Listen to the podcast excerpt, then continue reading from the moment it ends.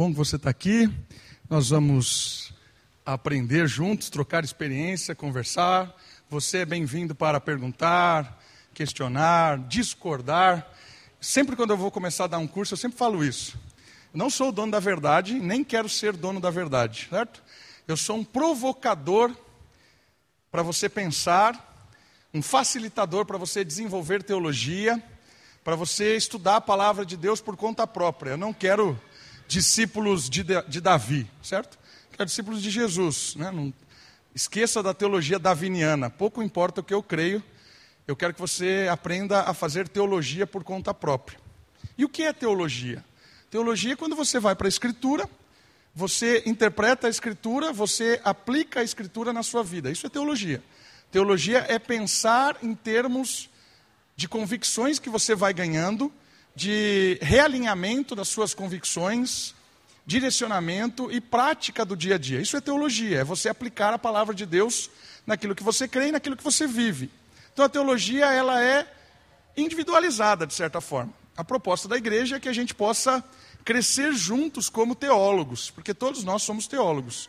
O grande problema é quando tem uma teologia da conveniência. O que é a teologia da conveniência? Você interpreta a Bíblia de acordo com aquilo que te convém.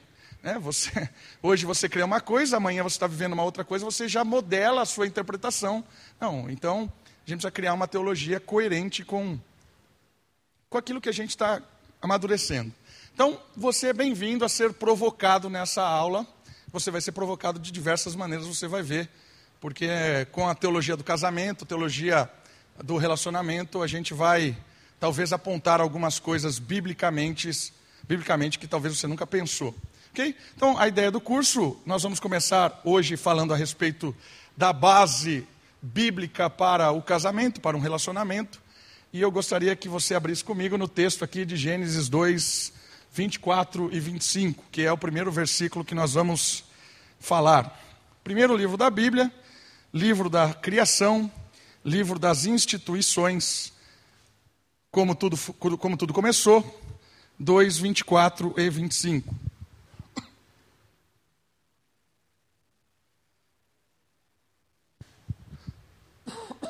Estão comigo? Primeiro livro, capítulo 2, 24 e 25. Olha só o que diz a palavra de Deus. Portanto, o homem deixará seu pai e sua mãe, e se unirá à sua mulher, e eles serão uma só carne. Essa é a base teológica de uma instituição familiar. E os dois estavam nus, o homem e sua mulher, e não se envergonhavam. Perceba algo importante. Aqui é um princípio universal. Por quê? Porque Adão e Eva não tinham pais, certo? Então, deixará pai e mãe unir-se à sua mulher não tem cabimento na vida de Adão e Eva, porque eles não tinham pais. Então, o que isso significa? Que aqui não é um princípio para Adão e Eva, que é um princípio universal que vale para a instituição, e nós vamos falar dessa instituição hoje. O último ponto da nossa, da nossa análise bíblica é observar esses três princípios que se incluem aí: deixar pai e mãe, unir-se à sua esposa, tornar-se uma só carne. São três princípios que regulamentam a instituição base familiar. Mas antes disso, tem um outro vínculo muito mais fundamental. O vínculo de um relacionamento, vínculo para o casamento, vínculo da relação da criação se chama vínculo do amor. Tiago chama isso do princípio real. O amor como aquilo que vincula tudo. E olha só que interessante a palavra amor. Quero ler para vocês aqui. Na língua hebraica, o verbo ahav, que pode ser traduzido como amar, é também ansiar, estar conectado, agarrar-se, apegar-se. Olha o texto bíblico de Deuteronômio 7, 8. Ele os fez seu povo, povo da aliança, porque o Senhor Ahav ama. Perceba o que é o amor aqui. O amor é o vínculo de, conecti de conectividade, nem saiu a palavra, né? de conexão. Amor é o vínculo que faz com que toda a criação funcione está ligada diretamente com Deus. Deus ama a criação, estabelece uma criação organizada, de forma com muita sabedoria, tudo complementando, e o amor é que vincula isso. O amor é o vínculo de Deus com a humanidade. É o vínculo da humanidade com a humanidade. É o vínculo da humanidade com a criação. O amor une todas as coisas. E note algo importante: não existe lei. A única lei na criação é a lei do amor. Por que não existe lei? Porque se está internizado algo dentro, né? internizado, claro que é dentro, está internizado o vínculo de amor, relacionamento. Quem ama, experimenta desse amor conectivo, gracioso, ele derrama amor. Então, o relacionamento inicial entre Adão e Eva era um relacionamento que não precisava ter lei, não precisava dizer o que é certo e errado, porque só existia amor. Amar é um vínculo que conecta, que é um, um vínculo de paz, harmonia, prazer, alegria, amor. Não tinha lei para criar as coisas, não tinha lei para nada, porque não precisava de lei. Amor é a base.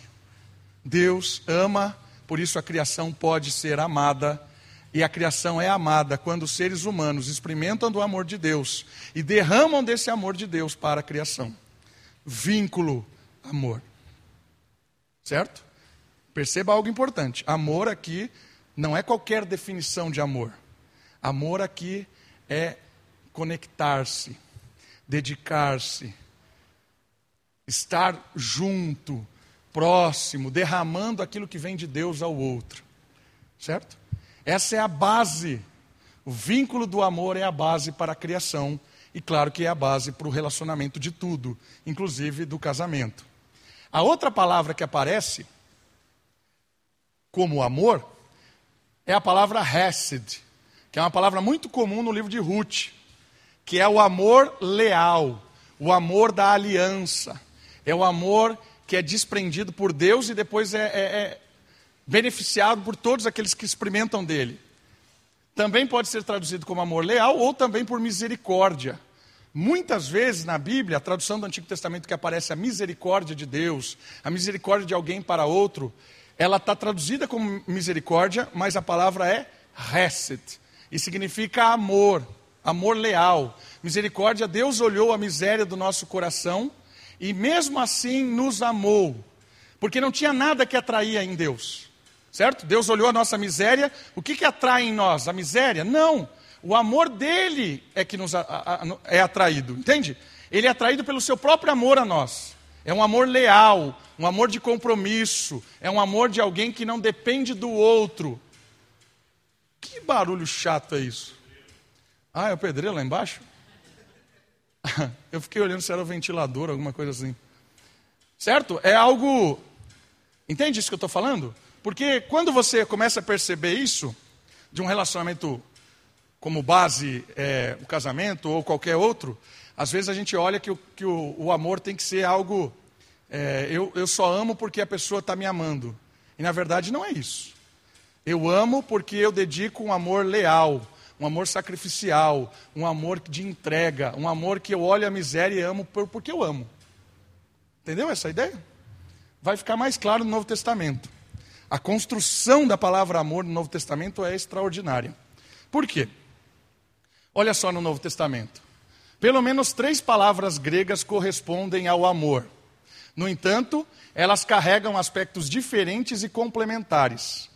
Ágape, filéu e eros. Três palavras para amor no vínculo.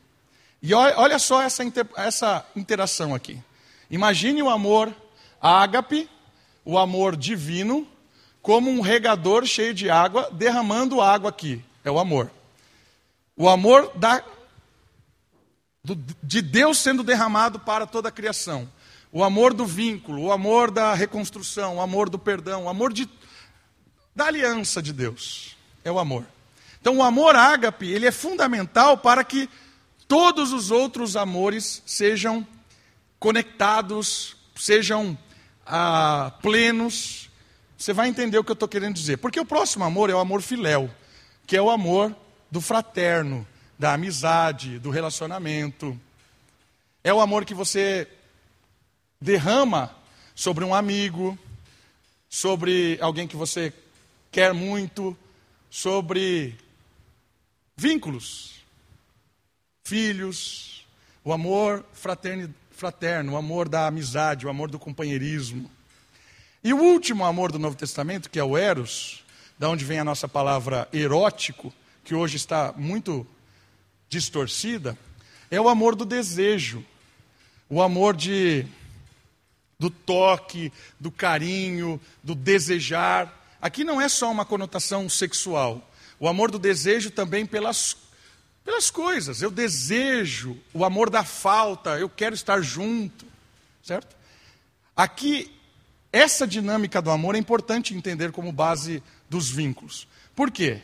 Porque o amor ágape derrama da sua água sobre o amor fraterno e realinha o amor fraterno. E o amor fraterno derrama sobre o amor do desejo. E esse amor do desejo é regado pelo amor fraterno e regado pelo amor de Deus. Por isso que a base, o vínculo relacional na criação é o amor. O amor que vem de Deus enche o regador do homem, enche o regador da mulher. Essa água que enche o regador homem e mulher purifica a água do filéu, do companheirismo, da amizade, do relação com a criação, do cuidado, da administração. É a água que é derramada, o filéu, a parceria. Sem a água do regador de Deus, o que é que sobra no regador filéu? Isso é uma boa pergunta.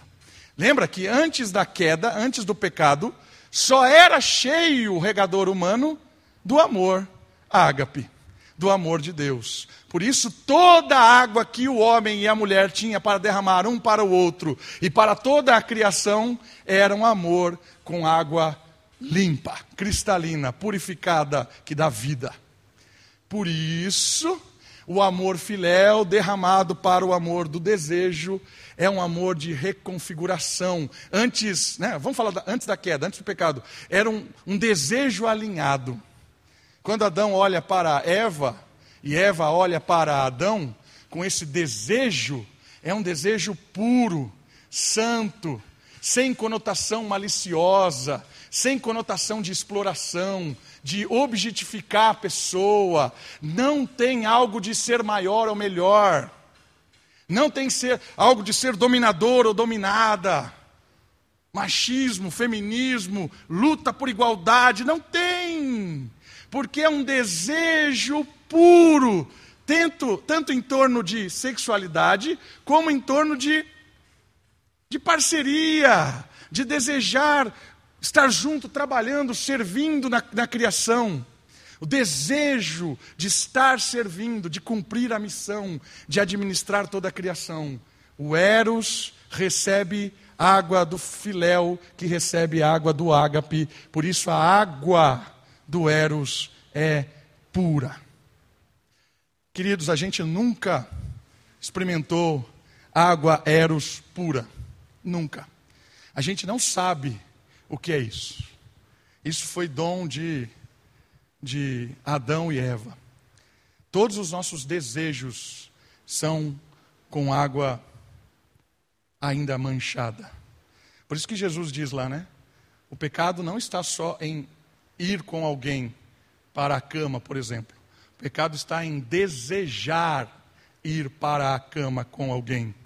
Porque o desejo já está contaminado. O desejo da falta. Percebeu? Por que, que está contaminado? Porque falta filéu e falta ágape.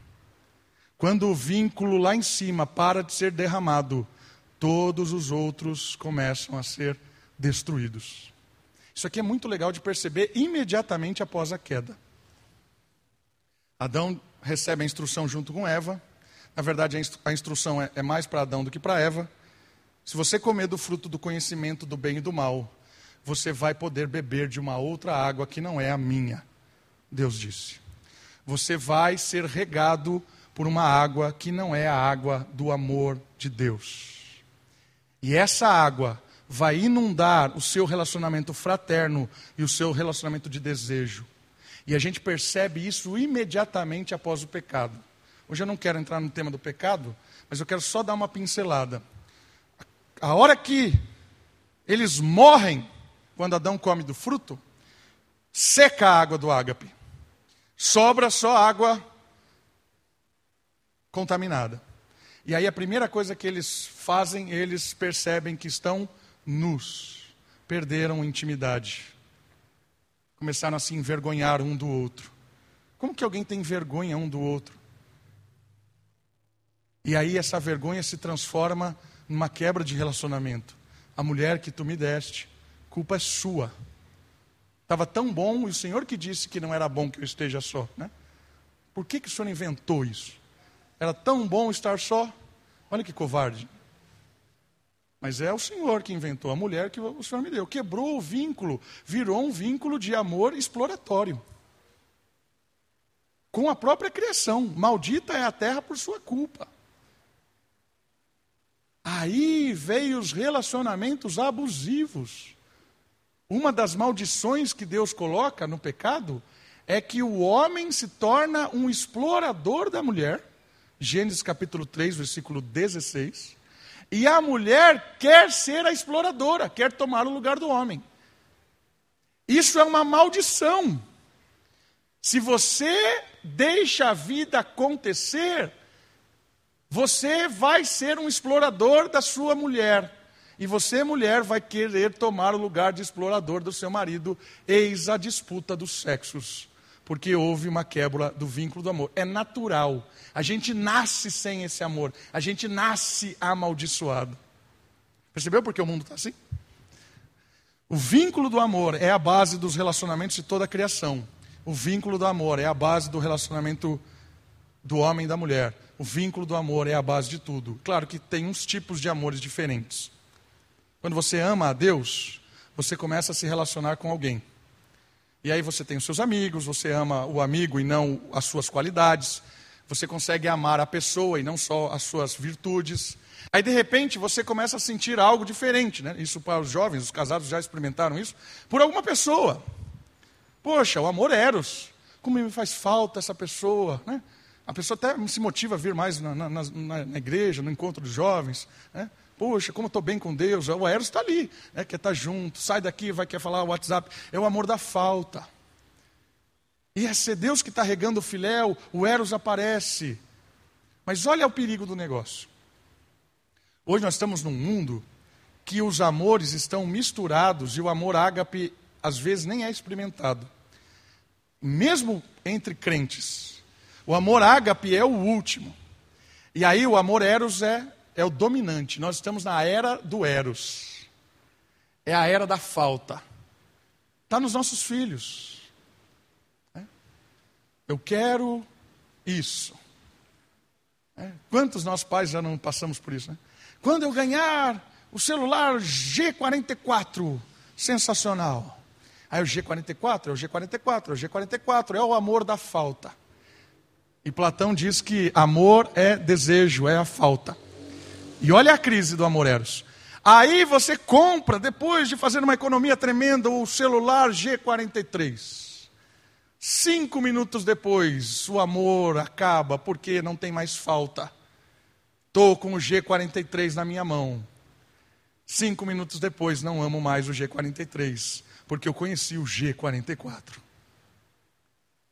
Isso vale para um cargo, por exemplo. Hoje eu sou gerente, mas eu amo ser, não sei qual é, comandante da empresa, sei lá, os, os cargos que se. É? Percebe? Sempre há um desejo, e quando eu amo aquilo, quando eu experimento daquilo que eu desejava, já não amo mais, porque vai surgir um novo desejo. É o Eros completamente dominando a nossa sociedade. E o duro disso, que não é só o Eros que está contaminado. Por isso que nós vemos relacionamentos destruídos. Por quê? Porque o amor é um amor só de desejo, da falta. E quando eu tenho, eu desprezo. E aí você vê que o filéu também está destruído. O amor da parceria, o amor de estar junto, o amor de ver o outro feliz. Já percebeu que a gente se compadece muito do sofrimento do outro, mas a gente tem dificuldade de se alegrar com a conquista do outro. Quando alguém chega para você e fala assim: Poxa, ganhei, estou ganhando mais, fui promovido. Olha, olha a situação que eu estou de melhor lá no seu coração, cara, que cara arrogante, né? Soberbo, mesquinho. Dá uma repulsa, né? Cara chato. Mas quando o cara vem e fala assim, nossa, estou com câncer. Na hora você abraça, só, não, estamos junto. Percebeu? O filéu lida muito bem com a desgraça do outro. A desgraça nos aproxima. Mas a vitória do outro gera em nós inveja. E quando isso acontece dentro do casamento? Por exemplo, o marido, durante um tempo, foi o mantenedor da casa. De repente, o cara perde o emprego. E aí a mulher começa a sustentar a casa. O cara entra numa crise porque disseram para ele que ele era o provedor. Disseram. A Bíblia nunca disse, mas alguém disse isso na igreja presbiteriana uma vez. Ele é o provedor da casa. Aí ele entra numa espiral, uma espiral de, de, de, de desespero, de angústia, porque é a mulher que está trazendo dinheiro para casa agora, e agora eu perco o sentido da vida, agora. Que amor é esse? Não era o amor da parceria, da complementariedade, da vida dividida, compartilhada? Percebem aonde nós chegamos? Por isso que quando alguém diz para mim assim, pastor, o vínculo do nosso casamento acabou. Qual é o vínculo do casamento? O amor. Acabou? Acabou. Sabe por que, que acabou? Porque você parou de experimentar do amor de Deus. Você começa a explorar a sua esposa, o seu marido, quando você para de amar a Deus. Você começa a se sentir usado, você começa a se sentir manipulado, você começa a se sentir atraído por outra pessoa, por outra coisa. O Eros, quando você parou de amar a Deus. Mas os casais não gostam de ouvir isso quando eu digo para eles: acabou o vínculo de amor de vocês? Porque vocês pararam de amar a Deus. Porque quando nós amamos a Deus, o nosso regador está cheio de amor ágape, que reconfigura o amor filéu, que transforma o amor do desejo. E é claro que o amor passa por fases. O amor do, do desejo, né, no começo do relacionamento, é um tipo de amor. É, esses dias eu estava vendo um palestrante falando de neurociência, né, do, do cérebro, ele falando sobre a paixão, que é uma parte aqui do cérebro e tal, que dura em, em torno de dois anos. Você está apaixonado, né, quando faz aquelas coisas meio insanas, você perde a noção e tal. É normal isso. Né? Amor eros começa com a paixão.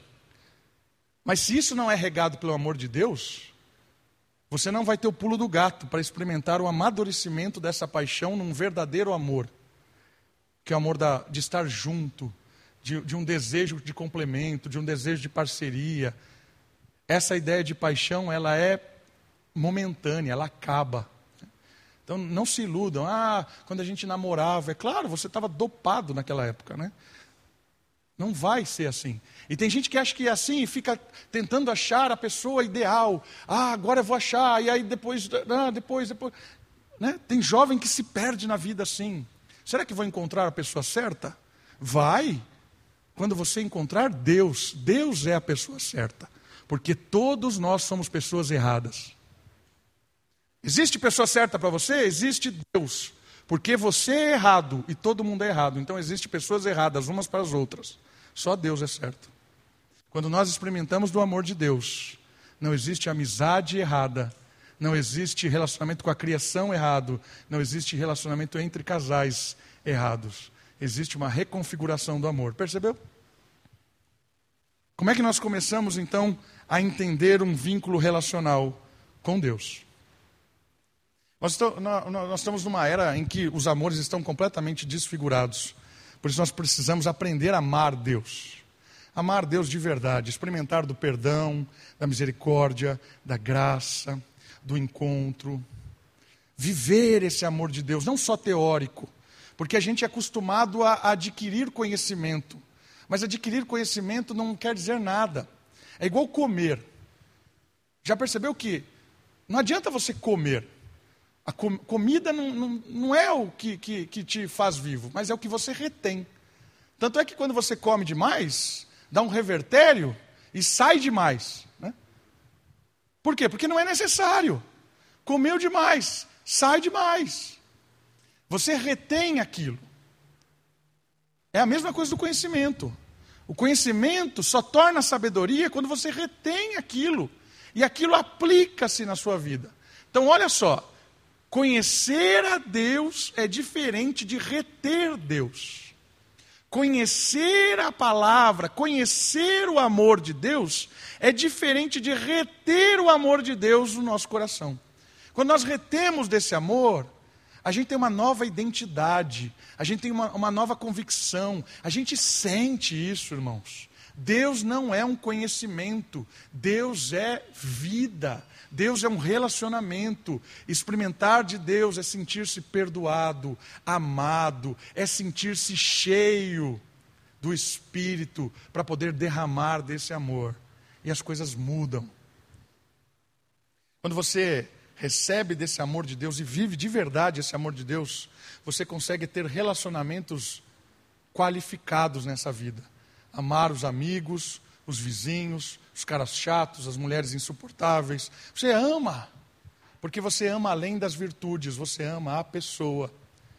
E aí você traz para um relacionamento dentro da sua casa, amando a Deus, você consegue amar o seu cônjuge, porque você ama a pessoa e não só as qualidades, e não só se afasta dos defeitos.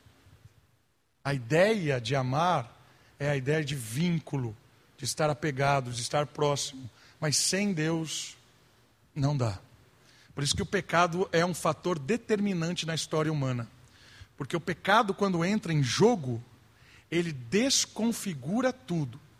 Por isso que às vezes você fala, acabou o amor. Por isso que às vezes você aceita qualquer tipo de amor. Amor não é qualquer coisa.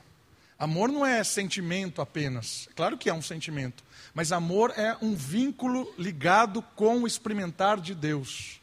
Tudo aquilo que está desvinculado de Deus, tenha certeza, tem contaminação nesse amor. Às vezes ele é egoísta, às vezes ele é enganador, explorador. É um amor que tem esperando sempre algo em troca.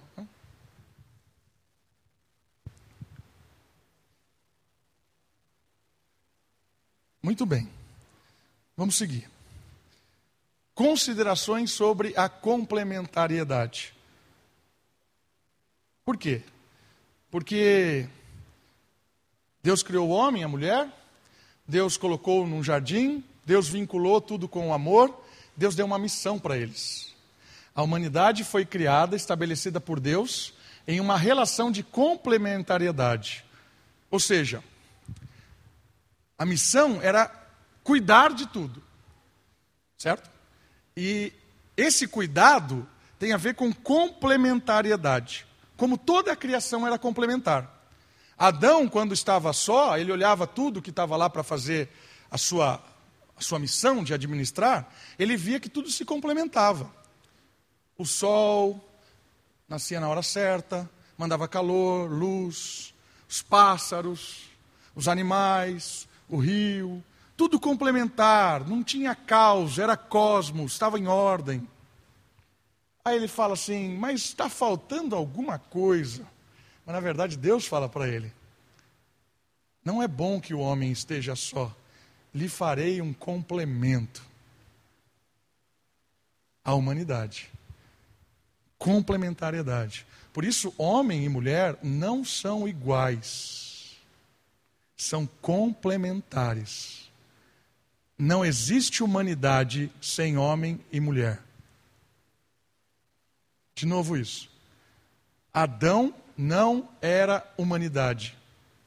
A humanidade passa a existir quando a mulher chega. E a criação foi feita para que a humanidade dominasse sobre ela. Não o homem, a humanidade. Nós vamos falar mais sobre isso. Mas antes de falar da missão da humanidade, eu quero que você perceba essa complementariedade e essa diferença no casal, no homem e na mulher, não só no casal, mas na humanidade. A complementariedade da humanidade é fundamental para que todos os aspectos na criação funcionem bem. Percebendo algumas diferenças na complementariedade. Olha só, o homem e a mulher. O homem é atraído pelo visual. O homem é muito mais visual, a mulher é muito mais sentimental, emocional.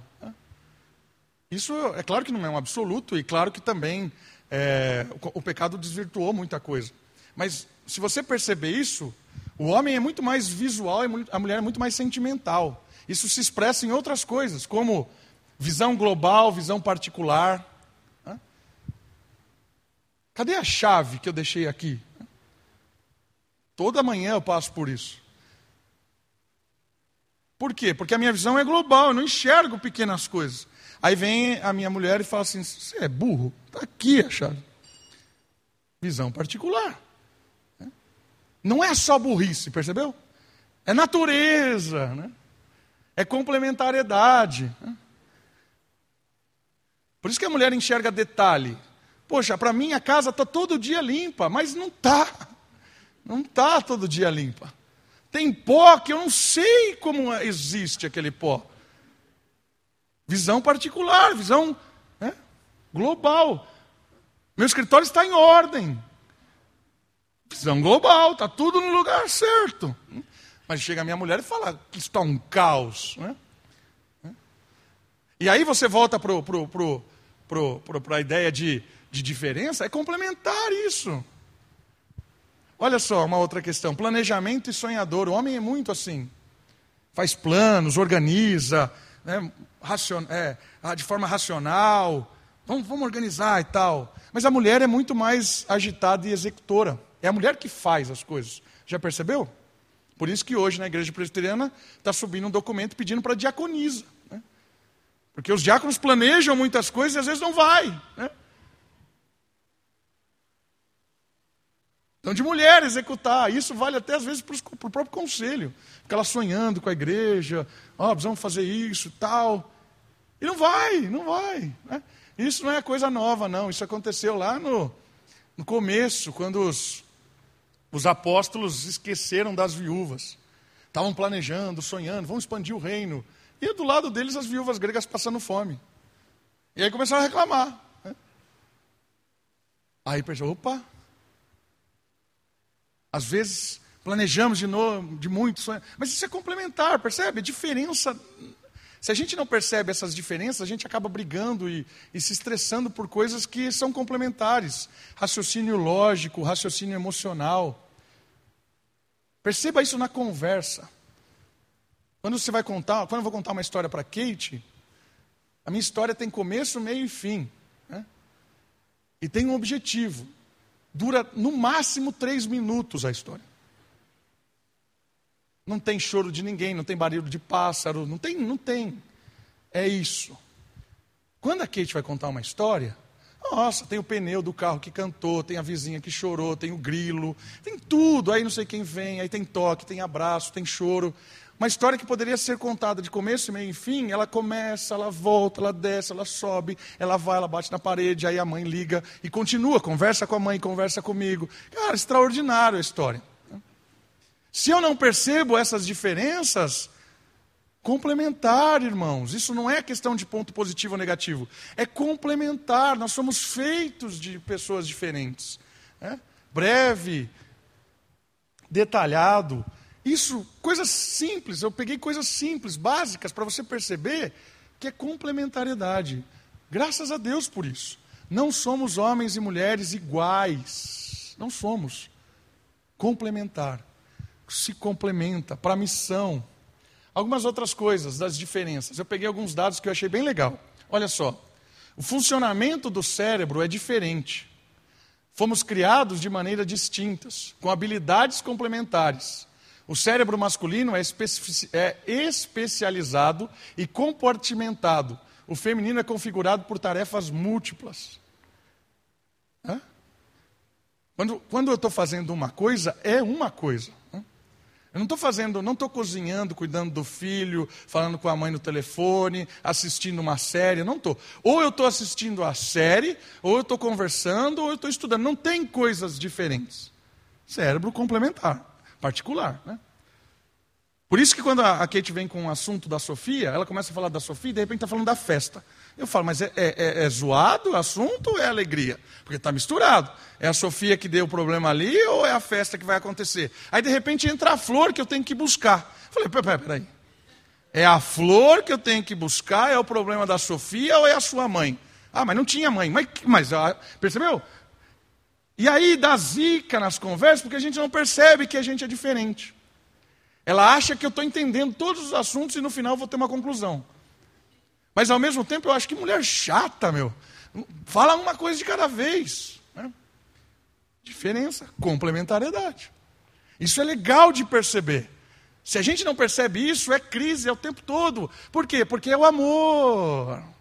É o amor filéu, é o amor do desejo de estar junto, de entender que essas complementariedades nos completam nos fazem diferentes. Isso é bênção para a missão da educação dos nossos filhos, para a missão que Deus nos deu no trabalho, na sociedade, para a missão que Deus nos deu na igreja. Imagina se a Kate fosse igual a mim, ficar disputando com ela quem ia ensinar. Né? Imagina. Imagina se a Kate tivesse os mesmos dons que eu. Não tem, graças a Deus por isso, somos complementares. Por isso que é, é, é, a expectativa, às vezes, da igreja com pastor é, é complicado, né? Acha que a mulher é a pastora. Né? Mulher não é a pastora. Justamente porque quando você é advogada, o seu marido não é advogado. Né? Ninguém procura o Anderson para perguntar dele para ele sobre é, direito. É injusto, né? O Anderson, o que, que você acha sobre a nova legislação do trabalho? O que, que eu tenho com isso? A sua mulher é advogada. Mas com pastor às vezes acontece isso. Né? O que, que você acha? Meu marido é o pastor. Percebe? Complementariedade. A gente precisa entender essas coisas. Dentro de casa e também nos relacionamentos. O cérebro feminino consegue isolar e selecionar os sons e tomar decisão a respeito de cada um deles. Olha que loucura isso. Né? Para mim isso é uma loucura.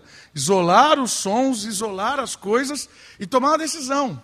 Por isso que a Kate está ouvindo o que eu estou falando no telefone, na sala, conversando com a Sofia e numa videoconferência com a irmã. É? Aconteceu isso ontem à noite. É. Como ela, ela reclamou comigo lá assistindo The Walking Dead enquanto ela estava dando uma assessoria no telefone falando com a Sofia. Falei, ah, para com isso. Muito doido isso. Por isso, prestem atenção em várias conversas ao mesmo tempo. Já o homem tem audição concentrada. Assim precisa baixar o volume do carro quando está perdido. Não é verdade? Estou escutando música, alto som. De repente eu estou chegando na rua, começo a ver o número da. baixo som na hora para poder localizar a casa. Né? Não dá, não funciona ao mesmo tempo. Né? Complementar. Para a mulher, comunicação são meios de expor emoções. Para o homem, para passar um conceito. Olha que diferença básica extraordinária. O homem quer falar um conceito, a mulher quer transmitir emoção. Meus irmãos, se você não perceber isso, não é só no casamento isso. Experiência do acampamento. Acampamento, eu sou o único homem que faz parte da liderança. Só tem mulher naquele lugar.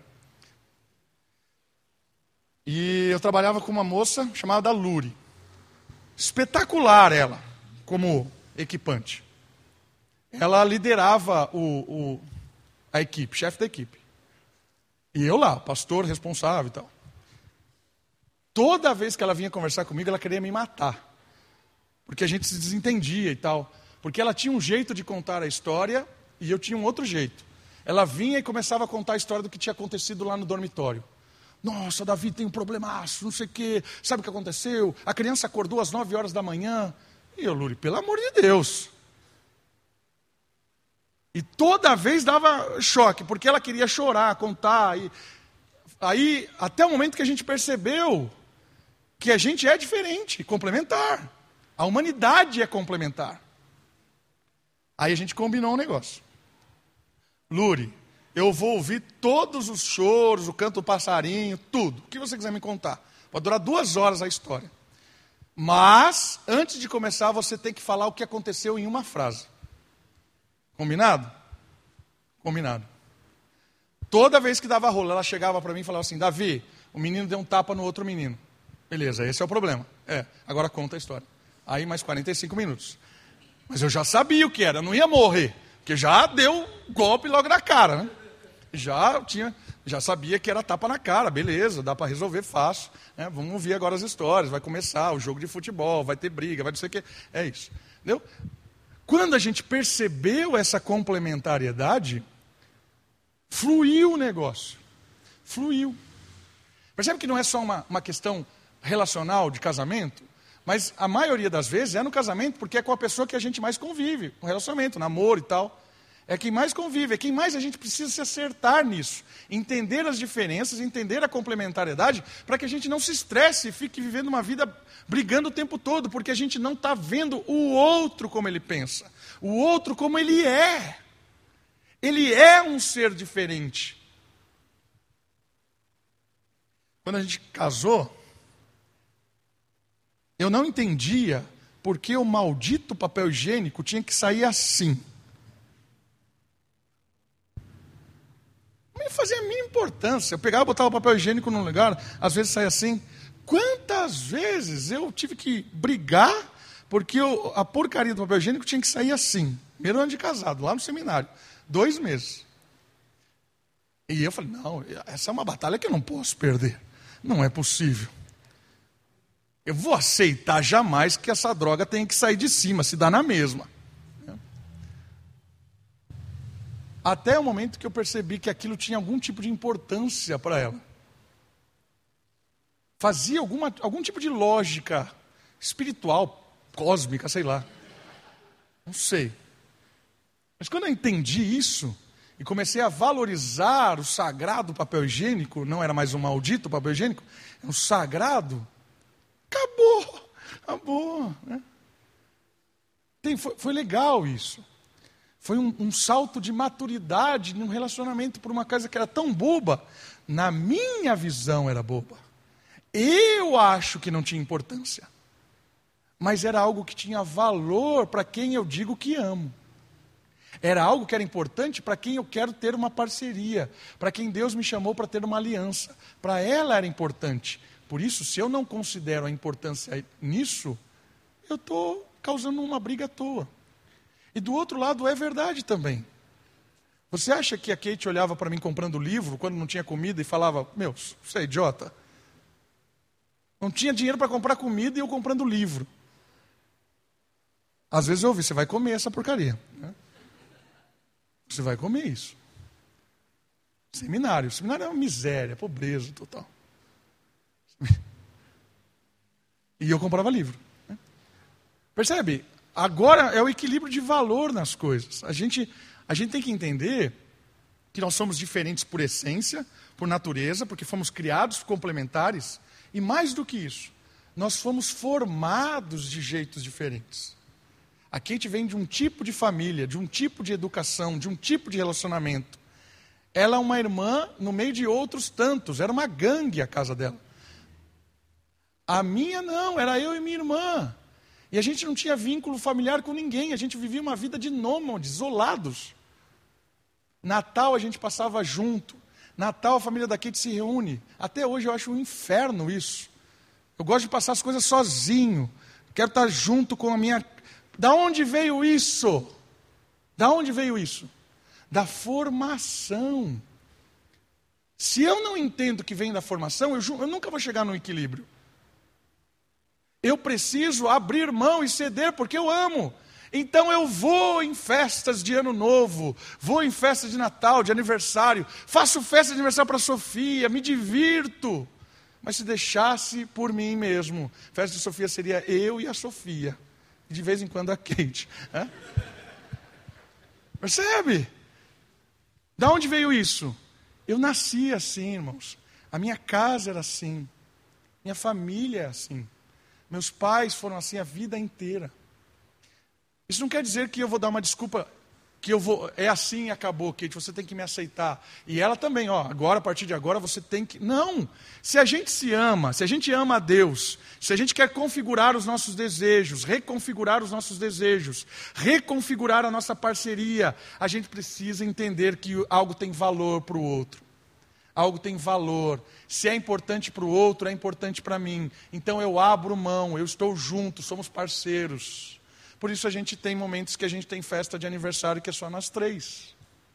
E tem gente que fala que a gente é louco. E a Kate valoriza isso em mim, nas, nos meus desejos.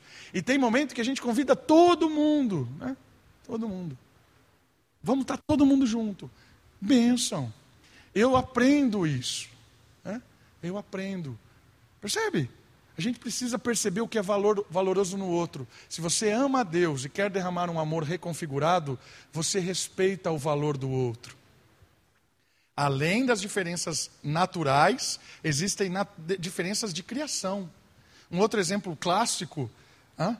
eu fui criado pelos meus pais de que tudo tem que ser pago parceladamente. Tudo, mesmo que você tenha dinheiro. Então, eu, eu, eu via assim, a minha mãe sempre foi assim. Quanto é isso aqui? 10 reais. À vista, 10 reais. Em 10 vezes, 10 reais. Então vou levar em 10 vezes. Mas você tem 10 reais? Tem. Mas por que você vai levar em 10 vezes? Porque se 10 vezes é 10 reais, vou levar em 10 vezes. Sempre foi assim. Todos os lugares que eu vou, eu pergunto: quanto é isso aqui? em 10 vezes. Eu vou levar em 10 vezes. Mas custa 20 reais. O problema é do cara, ele que quer receber em 10 vezes. Percebeu a diferença? Aqui a gente quer pagar tudo à vista, quer deixar, né? A gente fica pobre e paga tudo ali. A gente precisa entender as diferenças e se complementar. Estou falando de coisas simples, mas eu acho que isso é legal da gente perceber dentro dos nossos relacionamentos. O que é que tem valor para sua esposa, que para você não tem? Mas por causa do seu amor para com Deus e para com ela, vai passar a ter. E isso, o reflexo também disso é verdadeiro. O que é que tem valor para o seu marido, que para você não tem, mas porque você ama a Deus e quer amar Ele, passa a ter para você? Isso vale no, na sociedade. O que é que tem valor para a Lure, no caso do acampamento, que não tinha valor para mim? Eu queria resolver o problema, não queria saber a história. Mas ela não. Ela queria comunicar a história, porque para ela tinha o valor da história, era importante saber a dinâmica. Se eu quero trabalhar com a Lure, se a gente quer fazer a missão, promover a glória de Deus e evangelizar e, e, resgatar pessoas pelo poder do Espírito, a gente abre mão e eu valorizo aquilo que ela valoriza. Isso é o amor reconfigurado, o amor filéu, da parceria, dos relacionamentos. Isso é muito interessante. Olha esse dado, que, que legal também. As mulheres falam em média 10 mil palavras por dia, os homens 7 mil. Muitas mulheres apontam a falta do diálogo como o pior defeito dos maridos. Olha que, que interessante isso, né? São 3 mil palavras de diferença. Né? Por isso que tem momento que aqui é parceria também, precisa entender isso. Né? Imagina a Mara querendo conversar com o Silvio ontem na hora do jogo do Chelsea. Não é jogo do Palmeiras, é do Chelsea. Né? Vai rolar? Se a, se a mulher não percebe isso, contrário é verdade também.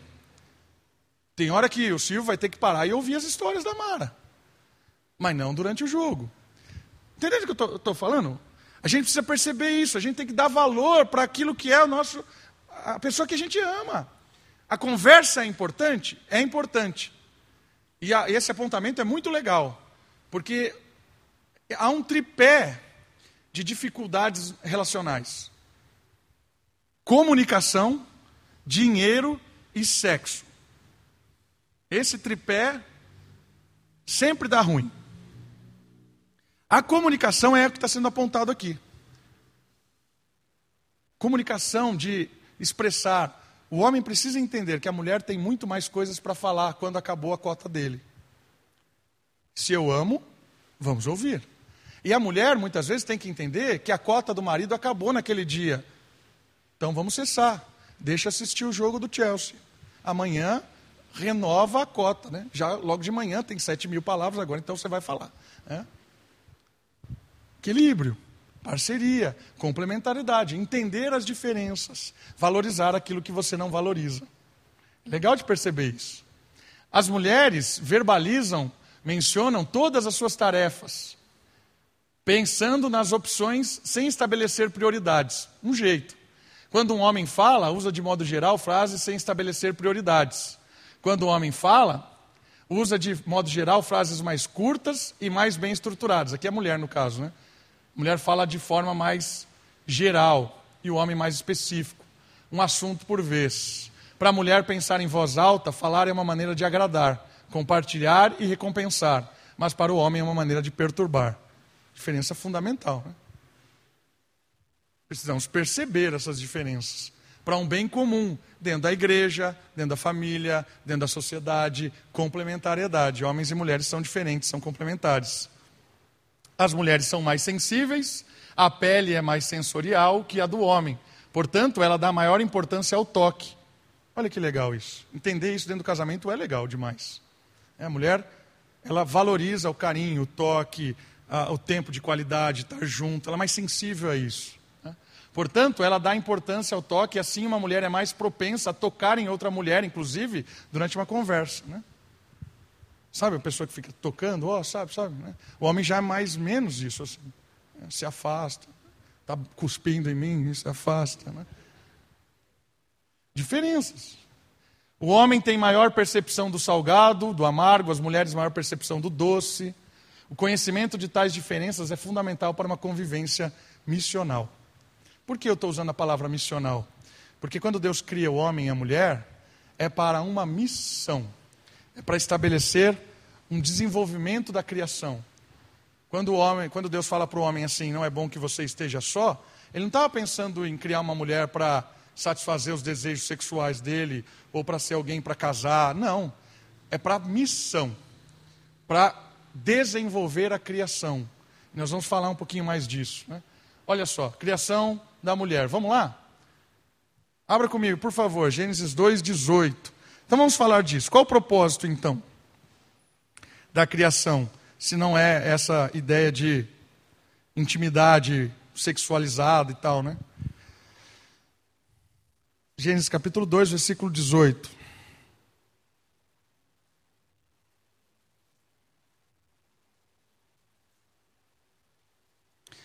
Disse mais o Senhor Deus: não é bom que o homem esteja só, que só tinha criação só do homem. Eu lhe farei, e aí duas palavras muito importantes aqui. Uma auxiliadora ou ajudadora que lhe será adequada ou idônea. Essas duas palavras são muito legais para entender a complementariedade. A mulher foi criada como auxiliadora Preste atenção nisso aqui. As traduções em português não contribuem para uma percepção equilibrada dessa frase. Por quê? Porque quando você ouve ajudadora, auxiliadora, obscurece o sentido é, e sugere uma ideia de subordinação essencial, que não é o que está dizendo o texto. Então, a palavra auxiliadora não é que Deus criou uma secretária para o homem. O homem estava sozinho, precisava de uma secretária, de uma ajudadora, uma ajudante, botar lá. Agora, agora eu tenho alguém que vai me servir. Então, eu vou trabalhar, minha mulher vai cuidar das minhas coisas, vai administrar as coisas que eu não consigo. Eu tenho uma ajudante agora na minha tarefa. A palavra em português, ajudadora, parece isso. Mas a palavra em hebraico não dá essa conotação. E o mais difícil é o seguinte: não tem uma palavra em português para traduzir. Você precisa explicar o conceito. É igual saudade. Como é que você vai traduzir saudade para um alemão? Ah, não tem uma palavra que identifique. É uma palavra em português que é uma palavra brasileira. Português do Brasil. Saudade faz parte da nossa cultura, da nossa história. Então é legal entender o conceito de auxiliador aqui, para você perceber que a mulher foi criada para uma missão, junto com o homem, uma missão da humanidade. Então vamos lá, vamos falar dessa palavra. O termo hebraico aqui é azer. É um vocábulo mais comum para o próprio Deus. Logo, a passagem naturalmente valoriza a mulher em lugar de desmerecê-la. Ela é apresentada numa posição privilegiada como agente de Deus na vida do homem.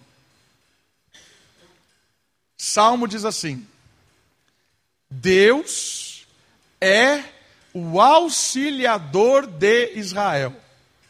Mesma palavra, a palavra azer. O que significa isso? Que Deus é ajudante de Israel? Que Deus é secretário de Israel? Não, não é isso. Sabe o que significa? Que sem Deus, Israel não cumpre o seu propósito. Sem Deus, Israel não é bom. Sem Deus, Israel não serve para nada. É a mesma palavra. Sem a mulher, o homem está numa, num sentido negativo. Não é bom que o homem esteja só. A mulher é essencial, fundamental, indispensável na missão de Deus para a criação. Sem a mulher, não há complementariedade. O homem jamais faria o que tinha que fazer no mundo sem a mulher. Percebeu? Então aqui não é uma conotação o homem e a mulher. Não, é uma conotação de o homem e a mulher. Complemento. E essa complementariedade, a mulher foi criada para corresponder ao homem em seus aspectos fisiológicos e psicológicos. Por isso que a diferença até na mente, que a gente mencionou algumas coisas, no jeito de ser, no jeito de sentir, na pele, no toque, na fragilidade, na força, há diferença para a complementariedade de uma missão, de um trabalho. E qual é a missão de Deus para esse mundo? Qual é a missão de Deus?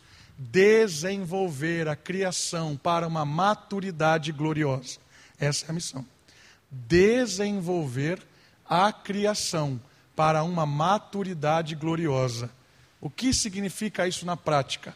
Deus criou o homem e a mulher para fazer a criação, desenvolver cultura, criar coisas. Maturidade da criação, gloriosa, a glória de Deus aparecendo em tudo que é transformado pelo ser humano. O homem e a mulher tocam em algo, honra esse algo, e esse algo brilha glória. Por isso que a, a criação ela não é perfeita, ela é boa.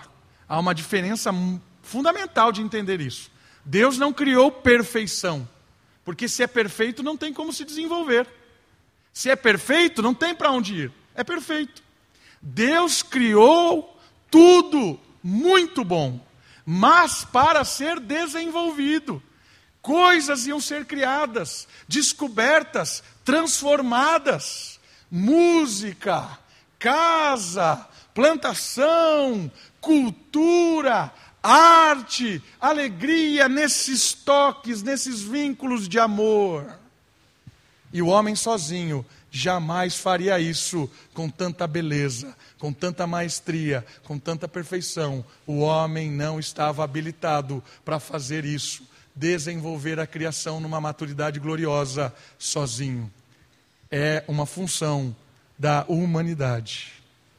Por isso que quando a mulher chega, eis a auxiliadora. Agora a missão pode ser feita.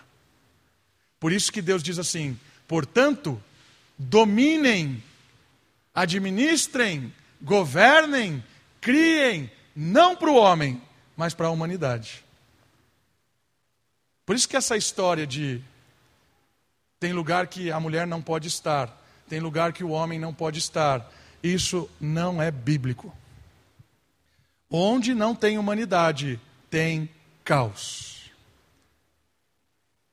Onde a humanidade não desenvolve, tem morte. Se a casa é um lugar em que a mulher é a dona dela, morte. Por quê? Porque a casa é lugar de ter humanidade. Homem e mulher cuidando do lar.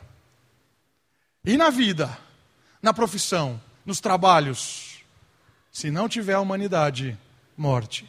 Seja no governo, seja na Câmara Municipal, seja no supermercado, no comércio, seja na igreja. Se não tiver humanidade aqui na igreja, morte. Entendeu? A humanidade foi chamada para desenvolver a criação numa maturidade gloriosa. Por isso que quando a gente fala assim, ah, a mulher é a dona de casa. Se a mulher é a dona da casa, morte. Porque é algo para a família, para o complemento, para a humanidade. Pedro fala sobre isso. Paulo fala sobre isso. Pedro fala que os homens sejam participantes no lar. Pedro fala que a mulher é a parte mais frágil. Paulo fala para um não negar ao outro. Complementariedade. Em tudo. Todas as áreas. Porque aquilo que o homem faz, a mulher não faz. Aquilo que a mulher faz, o homem não faz. Complemento. Isso é muito legal de perceber. Complementariedade na missão. E a outra palavra que aparece é idônea. Ou aqui, qual que aparece no século 21? Adequada. O que é essa palavra? A palavra é knegdou, em hebraico, e ela literalmente significa como que diante dele. Enfatiza essa correspondência, que por sua vez é inserida quando há origem, num contexto de dependência.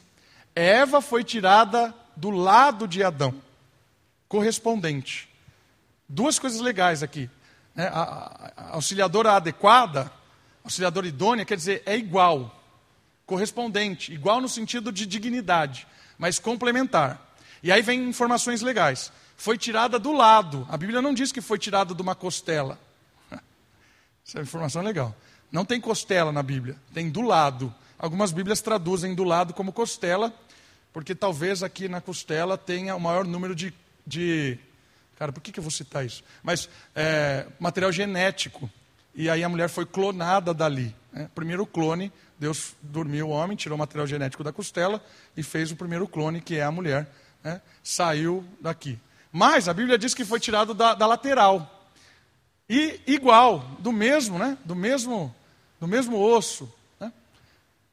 Por isso que o nome Ishi, que é homem, Ixá, que é mulher. Ishi e.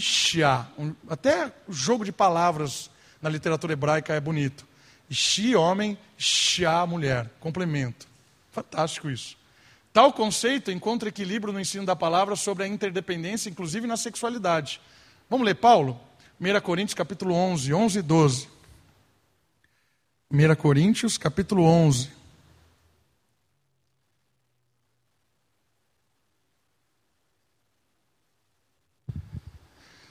Primeira Coríntios capítulo 11, versículo 11 e 12. Estão comigo aí? 1 Coríntios capítulo 11, versículo 11 e 12. No Senhor, porém, nem a mulher é independente do homem, note isso. No Senhor, no ágape, no vínculo do amor, nem a mulher é independente do homem, nem o homem é independente da mulher. Certo? Não existe independência, não existe autonomia, não existe vida própria, é humanidade. Pois Assim como a mulher veio do homem, assim também o homem nasce da mulher, mas tudo vem de Deus. Olha que extraordinário isso. A mulher veio do homem, o homem veio da mulher, mas tudo vem de Deus. O vínculo do amor. Julgai vós mesmos, é adequado que a mulher ore a Deus com a cabeça descoberta? E aqui ele vai entrar num outro tema que é referente à autoridade na igreja, e aqui ele vai falar sobre representatividade, que é um tema que eu quero falar no próximo encontro. Representatividade. Primeiro, primeiro base da criação, nós temos que entender que o vínculo do amor coloca esse aspecto da complementariedade. E depois nós vamos falar sobre a questão da representatividade. O homem é o representante da mulher, e é, é desde o Éden isso. Porque quando a mulher come do fruto, não acontece nada. Certo? A mulher foi lá, viu que era bonito, foi enganada pela serpente, pegou lá a, árvore, a fruto da, da árvore do conhecimento do bem e do mal, comeu e não aconteceu nada. Porque ela não era a representante. Adão era o representante. Quando ele come, morte. Certo? Aí nós vamos falar de representatividade. Mas esse texto é muito legal sobre a interdependência, a complementariedade homem e mulher. Terminando, irmãos, essa nossa primeira fase. Essa passagem também contribui para entendermos a origem do conceito de representatividade no relacionamento homem e mulher. Vamos abordar isso semana que vem de uma melhor, melhor maneira, mais profundo. O fato de Adão ter designado o nome genérico, Ishi, de sua companheira, Ishá, né, já indica, a partir da criação, a ideia de responsabilidade, fundamentada não em caráter valorativo. O representante não significa que o homem tenha maior valor que a mulher, mas funcional, segundo o que Deus atribuiu a cada um dos cônjuges. A subordinação da mulher, que é falado no Novo Testamento, inclusive, portanto, não se iniciou com a queda. A mulher ser submissa ao homem não é resultado do pecado, a submissão, ela tem um aspecto de complementariedade. E ela é um reflexo da própria Trindade. Quando Jesus diz assim: "O Pai é maior que eu". Pai é maior do que do que Deus Filho? Em nenhum momento a Bíblia fala isso. Mas ali Jesus fala isso. E aí ele fala assim: Eu vos envio o Espírito. Quer dizer que aqui, na economia da Trindade, Existem dois termos diferentes na teologia: ontologia e economia. Ontologia é o Deus fora da nossa criação. Pai, Filho e Espírito eternamente iguais em poder, majestade, honra, glória, santidade, imensidão. Deus eterno, único. A economia é Deus dentro da nossa história, Deus agindo no tempo e espaço. Dentro da economia há uma subordinação administrativa responsável na própria Trindade.